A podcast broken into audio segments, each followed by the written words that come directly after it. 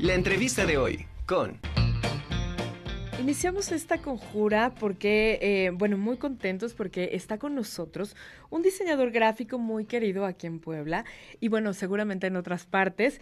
Y, bueno, está celebrando sus 50 años de trayectoria y profesional. Y bueno, pues nada más y nada menos que Germán Montalvo, diseñador gráfico, está aquí con nosotros. Germán, qué gusto, bienvenido a la conjura. Muchas gracias, Ana, encantado de estar aquí con ustedes. Es un placer. Oye, hace mucho que, que, no nos veíamos, que no estábamos aquí en la, en la chorcha platicando.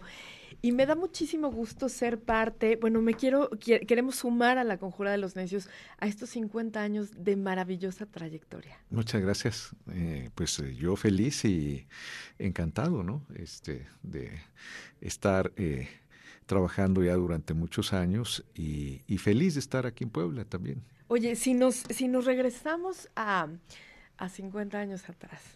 ¿En qué, bueno, menos, menos. Em, ¿En qué momento empieza esta cosquilla de querer diseñar? ¿En qué momento te descubres como diseñador? ¿Y cómo empieza esta formación? No, pues exactamente en 1973. Es decir, eh, antes yo eh, había estudiado eh, en una escuela de arte, en la escuela número uno de iniciación artística del Instituto Nacional de Bellas Artes. Ahí tuve a grandes maestros, pero al mismo tiempo trabajaba por las mañanas en un par de taller de rótulos. Entonces, esto de pintar letras y me mandaban ahí a, a la Merced en la Ciudad de México a poner el servicio particular o el servicio público a las puertas de los camiones que llegaban ahí para llevarse la fruta, las verduras, etcétera. Entonces iba con mi frasquito de mi cajita con eh, frasquitos de pintura mis pinceles. Me decían, tienes que llegar a tal lugar y ponerle ahí el nombre, lo que te digan ellos, ¿no? ¡Qué maravilla! Y esto fue a principios de los años 70, eh, pero eh, ya digamos que en la parte que tiene que ver propiamente con diseño gráfico, pues fue en 1973 y me acuerdo perfecto. Ese año murió Tintán, José Alfredo Jiménez, Pablo Picasso. Ok, se van unos y emerge otro. Ese, ese año se, se editó eh, ese gran disco de, de, Pink Floyd, entonces, este, pues son 50 años que... Eh, con los que yo hago mucho eco en muchas, eh, en muchas cuestiones. ¿no? Qué maravilla. Y así como, como mencionas la música y a grandes artistas, eh, seguramente fue, fuiste influenciado y también está este inicio haciendo rótulos. Sí, cómo no. Sin duda te, te marca. Pues porque sí, claro. vemos en, en, tu, en, tu, en tu diseño, en tu obra, yo veo dos, dos cosas como muy constantes los gatos y la tipografía, ¿cierto? Sí. Bueno, sí, desde hace rato los gatos y la tipografía. ¿Qué es la tipografía para Germán Montalvo? Pues mira, eh, la tipografía es como el dolor de muelas de los diseñadores. ¿eh? Este, sí. Hay que eh, saber relacionarse mucho y hay que ser muy cuidadosos. Hay que saber elegir eh, entre tantas tipografías que hay, las que tienen buen carácter, buena presencia, las que son muy legibles, ¿no? las que nos ayudan a no competir, a hacer una competencia entre la imagen y la tipografía. ¿no? Claro. Entonces, bueno, este, eso es para mí la tipografía. Okay. Y los gatos, bueno, pues este, son, eh, pues son, es un animalito que todos queremos, ¿no? que todos adoramos, que este, eh, la forma de un gato, pues, este, no siempre es la misma. Es decir, esa elasticidad que tienen, pues, es perfecta como para que uno los pueda ver, los pueda dibujar en diferente eh, forma, ¿no? Sí, oye, durante estos 50 años de, trayectoria profesional, ¿has como podido experimentar diferentes, eh, pues, disciplinas? fotografía, cerámica, eh, ilustración, cartel, o sea, muchas cosas. Y también joyería, qué maravilla. o sea, el diseño no tiene límites para Germán Montalvo. Pues mira, en realidad para nadie, es decir, eh, los que estudiamos diseño, pues es, digamos, eh, nos permite ir de lo bidimensional al objeto, ¿sí? Y en este país que es tan rico en pues eh, todos los procesos que tienen que ver con lo artesanal, ¿sí? con la orfebrería, pues lo que tú haces puedes compartirlo con alguien que está haciendo joyería, ¿verdad? Y si lo interpreta muy bien, adelante. Si ves que no lo interpreta bien, pues puede ser una mala copia de, tu diseño.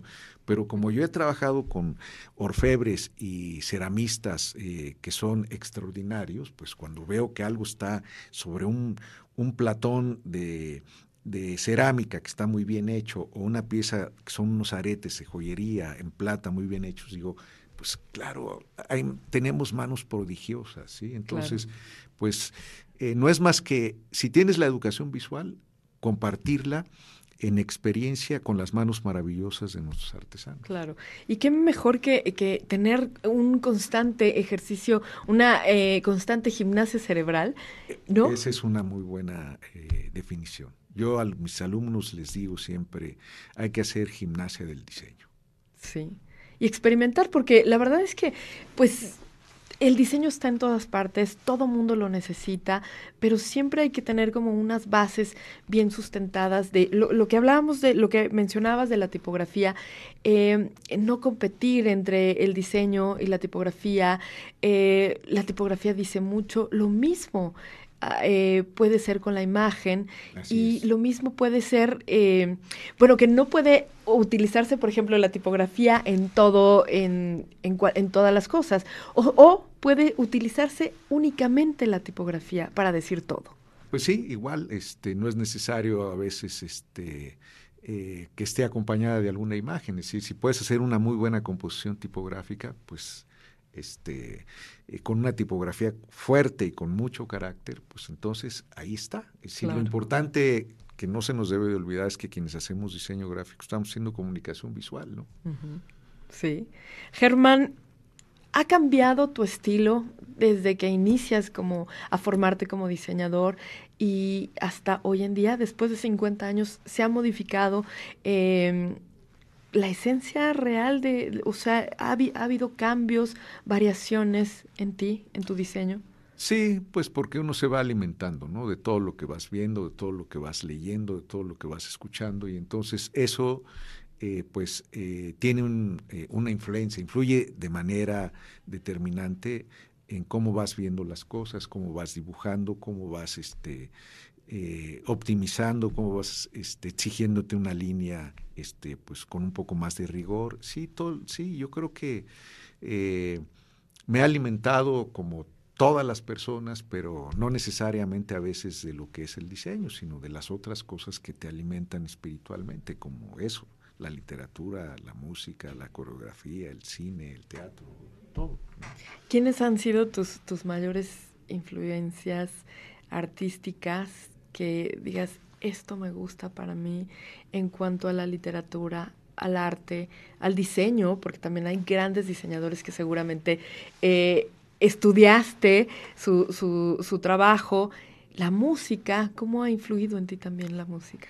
Pues mira, la música eh, ha sido definitivo, ¿no? Porque eh, yo crecí en un barrio en la Ciudad de México en donde todo el tiempo se escuchaba a grandes músicos, eh, no necesariamente los clásicos de la música, pero también teníamos eh, en aquellos años un par de estaciones que podíamos sintonizar que nos acercaban a la música clásica. Entonces ahí empezamos a conocer a eh, grandes compositores, pero también escuchábamos este, a la Sonora Matancera, también escuchábamos este, a Julio Jaramillo, también escuchábamos este, a Cuco Sánchez, ¿sí?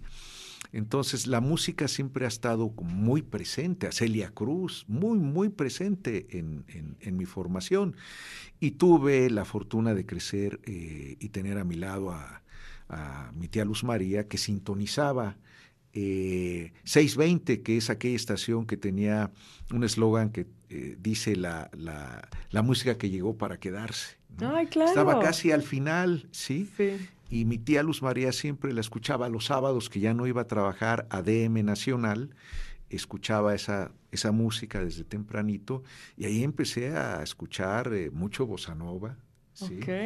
Entonces, mi primer disco que yo compré con mi dinero ya trabajando fue este, un disco de Sergio Méndez. Entonces, la música brasileña fue para mí muy importante. En 1977, cuando yo estudiaba en Milán, Italia, tuve la fortuna de haber sido invitado a escuchar un concierto de Vinicius de Moraes. ¿no? Entonces, bueno, escuchar, ver a Vinicius de Moraes y en la guitarra a Toquiño, pues fue un regalo maravilloso. Pero en ese mismo eh, teatro escuché a John McLaughlin con un grupo eh, que se, eh, se, acompañaba Shakti, este, lo acompañaba como en el violín el hijo de Ravi Shankar. Entonces, pues nosotros crecimos cuando la eh, Sala Netzahualcoyot se inauguró, entonces ahí llegaban grandes músicos. Ron Carter, este, Dexter Gordon, ahí escuchamos a Cale Day, Jader, escuchamos a, a, muchos. Entonces, mi generación que se formó con la sala Netzahualcoyot en aquellos años y yo trabajando en Imprenta Madero, pues entonces, bueno, pues todo era este teatro, música, literatura, poesía, este, pero lo más interesante a mí es que también diseñábamos los carteles para esos eventos. Wow. Entonces, pues todo esto, por eso ha sido, yo con mis estudiantes lo comparto, digo que para hacer diseño también hay que tener buen oído. Sí, sí, claro. Es un privilegio. Sí, porque aparte también hace, hace trabajar esa parte creativa, ¿no? Oye, ¿en qué momento vienes a vivir a Puebla?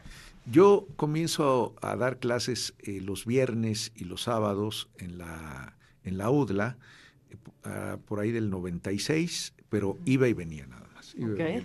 venía, el viernes, daba una clase, dormía ahí mismo en el hostal de la UDLA para amanecer y dar otra clase el sábado y ya me regresaba. Pero en definitiva comienzo, ya me establezco aquí a vivir en 2006. Okay.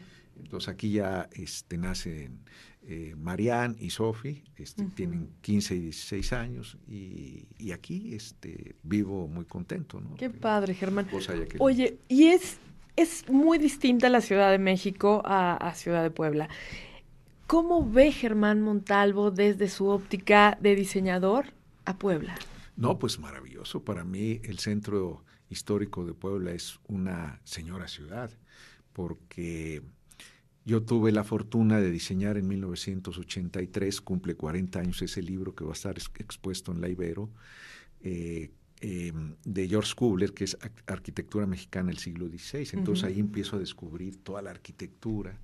Después hago un libro que se llama Guía para Detallistas, es, que es solo sobre los detalles del centro histórico, y lo hago justo con una intención a mí, que la gente de Puebla se puede identificar con su centro histórico, que no lo vea distante, sino que vea que ahí hay una gran historia, entre otras cosas, que obedece a diferentes oficios. Ahí vemos la mano de los canteros, de la, gente que hace una herrería extraordinaria, de la gente que trabaja pues en la madera, en la piedra, en, el fierro, en fin. y, y eso también es muy importante porque entonces en Puebla se generan oficios artísticos, artesanales importantísimos. ¿no? Esta ciudad tiene eh, un centro histórico como pocos en Latinoamérica. Así es. Entonces, bueno, desde ahí es que hay grandes eh, posibilidades de hacer cosas y esta ciudad se convierte pues en una ciudad eh, extraordinaria, ¿no? En todo el continente, Puebla es una ciudad extraordinaria. ¿no? Y su centro histórico es un lugar que, pues todo el tiempo, a nivel patrimonio histórico, pues hay que estar pendientes. Claro. Oye, ¿tú te acuerdas de, bueno, tienes, tienes claro cuál, de, todos estos carteles, porque has hecho libros, como mencionas, has, eh, expuesto eh, en diferentes partes, no solamente de México, también en el extranjero. ¿Cuál ha sido el cartel o el libro o el producto gráfico que más te ha gustado o que más te ha dejado algo eh, y que hayas podido llevar a, afuera de México? Pues mira, eh, hay un par de carteles que me parece que eh, em, son, son, como muy, muy significativos de un momento, principios de los años 90 que es el cartel de la película de Jaime Humberto Hermosillo que se llama La Tarea. Y hay otro para Alberto Isaac que hice en dos años después, creo, que es Mujeres Insumisas, ¿no? Y son carteles que, sin que yo me lo propusiera, mucha gente me habla mucho de esos carteles, ¿no? El de Mujeres Insumisas es un cartel hecho de una manera muy sencilla, porque son dos, eh, dos huevos, ¿sí? que están eh, estrellados, ¿sí? y que simbolizan justamente mucho de, de, lo que, de la historia de la película, ¿no? Y siempre me preguntan, siempre me preguntan por esos carteles, ¿no? Les digo, pues miren, yo los, lo hice porque me parecía que era una cosa muy sencilla y que había que transmitir un, eh, un mensaje de la historia de estas mujeres eh, de Colima, pero que son mujeres prósperas, ¿no? Eh, entonces, bueno, eso sí, y, la verdad es que cada uno de los carteles que he hecho... Tienen una historia, tienen ¿verdad? Una historia y además, este, yo todo mi trabajo, o casi todo mi trabajo, he tratado de conservarlo y darle un sentido. La exposición que va a haber aquí, que invitamos este próximo jueves a las 5 de la tarde en la, en la Biblioteca de la Ibero, pues hay una serie de carteles que hice en imprenta Madero y después hay una otra serie de carteles que hice ya en las que se empieza a ver un proceso más sintético. Y después ya nos seguimos con una gran cantidad de carteles este, de diferentes cosas, pero también hay cerámica, hay joyería, hay estampado, hay cosas, este, hay una serie de joyería que se llama Póster Argent, que son eh, piezas de joyería que antes o primero fueron carteles y que ahora se han convertido en aretes o en dijes, en plata. Entonces, bueno, yo creo que, eh, pues, eh, yo quiero todo mi trabajo, ¿no? Todo increíble, mi trabajo, increíble trabajo, la verdad. Lo, lo, quiero mucho, ¿no? Claro, oye, y, y a nosotros nos encanta tu trabajo y bueno, se nos terminó el tiempo no, dan, no da tiempo para hablar de 50 años de trayectoria, Germán, pues, pero de todo corazón, mil felicidades por este trabajo maravilloso que has hecho. Gracias a ustedes. Y eh, bueno, invita a nuestro público, por favor. Están a la invitados este próximo jueves. Eh, 26, pasado mañana, a la Biblioteca de la Ibero. Ahí se inaugura a las 5 de la tarde mi exposición que se llama Diseño con Afecto. Los esperamos. Muchas gracias, Germán. Y pues nos estaremos viendo en la exposición. Felicidades. Claro, que sí, encantados. ¿eh? Felicidades. gracias Germán.